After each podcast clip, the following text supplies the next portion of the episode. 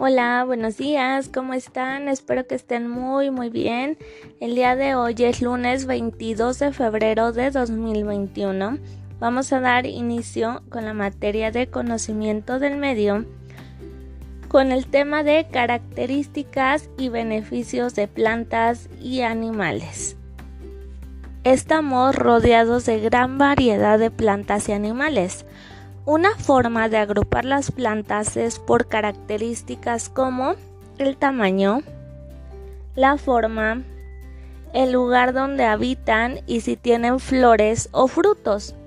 Y los animales se pueden clasificar en domésticos o salvajes, según lo que comen, por el lugar donde viven, cómo se mueven, por su tamaño, color o forma. Esas son las características en las que podemos diferenciar las plantas y los animales. También es importante saber que muchos alimentos, medicinas y objetos se obtienen de plantas y animales. Algunos muebles, juguetes o ropa se fabrican con materiales que nos proporcionan plantas y animales. Sin embargo, algunas plantas y animales pueden ser peligrosas y dañar nuestra salud. Y bueno, eh, regresamos al cuadernillo y ahí te puse que tú vas a investigar una planta y un animal. La indicación dice, con apoyo de un familiar, investigar sobre el animal y la planta que te tocó.